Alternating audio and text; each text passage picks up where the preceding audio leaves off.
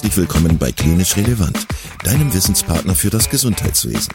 Dreimal pro Woche, nämlich Dienstags, Donnerstags und Samstags, versorgen wir dich mit unserem Podcast und bringen dir Fachwissen in deine klinische Praxis.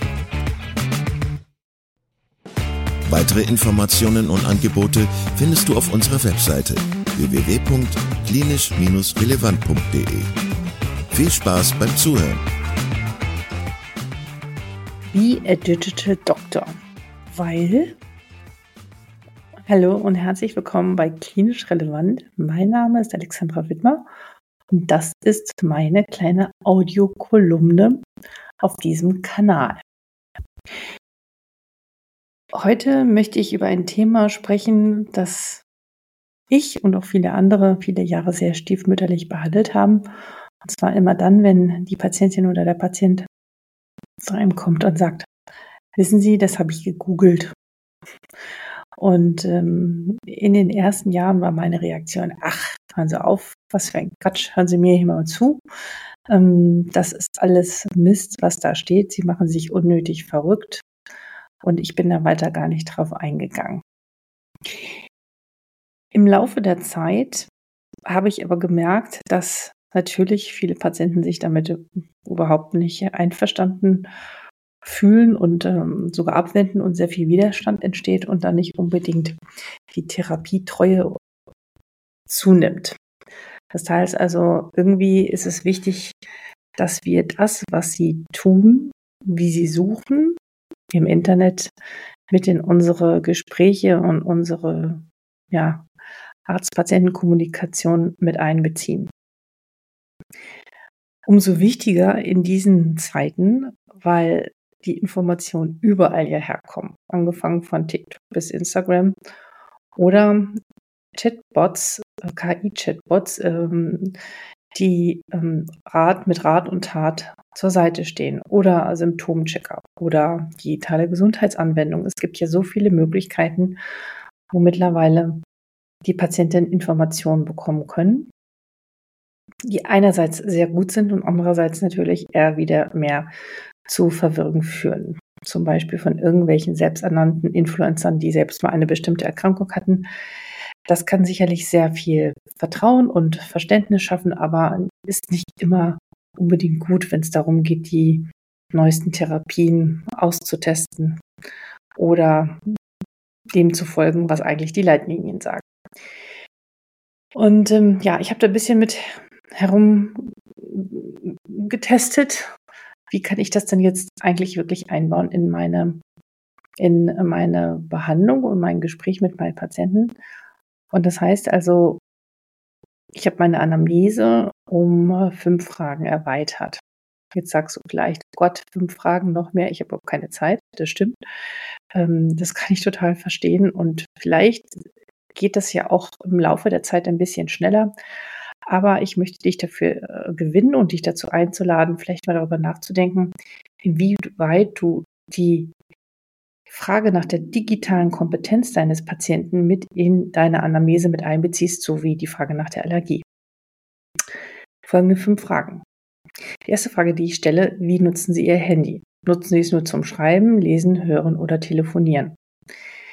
Weil das ist schon ein großer und wichtiger Indikator, inwieweit du deinen Patientin oder deinen Patient mit in die Behandlung einbeziehen kannst. Wenn jemand da sehr, sehr, sehr versiert ist, der kann sehr viel Selbstverantwortung übernehmen und den kannst du natürlich auch digitale Tools mit an die Hand geben in Form von Monitoring oder digitalen Gesundheitsanwendungen oder Vielleicht sogar auch in manchen Fällen ab und an mal der Gebrauch von Symptomcheckern, wenn es gar nicht anders geht. Jedenfalls besser als irgendwo zu googeln.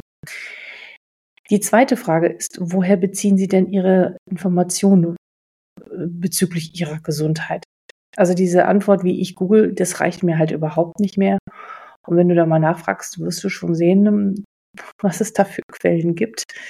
Mal sind sie besser und mal sind sie schlechter. Und natürlich ist es auch gut zu wissen von deiner Seite aus, welche Webseiten oder welche Tools kannst du denn wirklich mit gutem Gewissen empfehlen.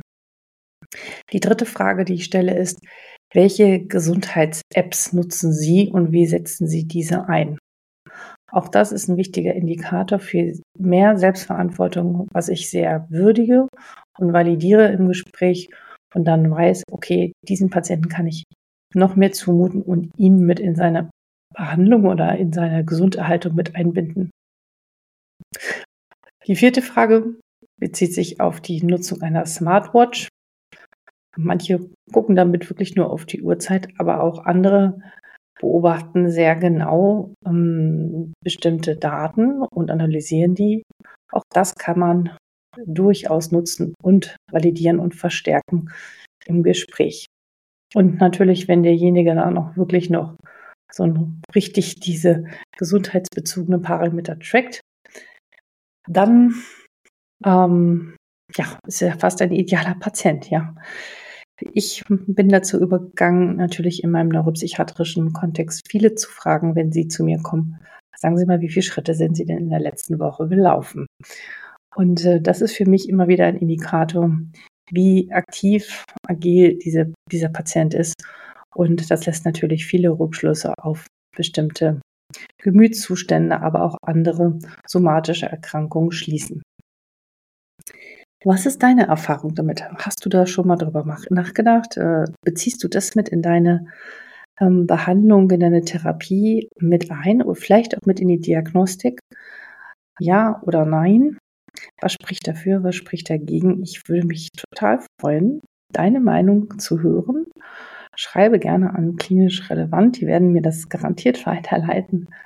Und dann lasst uns gerne voneinander lernen. Ich wünsche dir, wo immer du auch bist, deinen Patientinnen und Patienten, deiner Umgebung alles Gute und bis bald. Alexandra.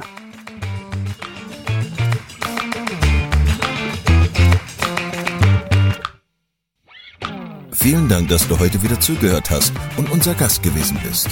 Wir hoffen sehr, dass dir dieser Beitrag gefallen hat und du etwas für deinen klinischen Alltag mitnehmen konntest. Wenn dem so sein sollte, dann freuen wir uns sehr über eine positive Bewertung bei Apple Podcasts. Falls du Lust hast mitzumachen und es einen Themenbereich gibt, in dem du dich besonders gut auskennst, dann melde dich doch gerne unter kontakt@klinisch-relevant.de. Gleiches gilt, wenn du Themenvorschläge oder konstruktive Kritik für uns hast. An dieser Stelle auch der Hinweis auf unseren Newsletter, den du unter www.klinisch-relevant.de abonnieren kannst und der dich immer auf dem Laufenden hält. Wenn du dich für unseren Newsletter einträgst, bekommst du einen 5-Euro-Gutschein, mit dem du in unserer Fortbildungsakademie einkaufen kannst.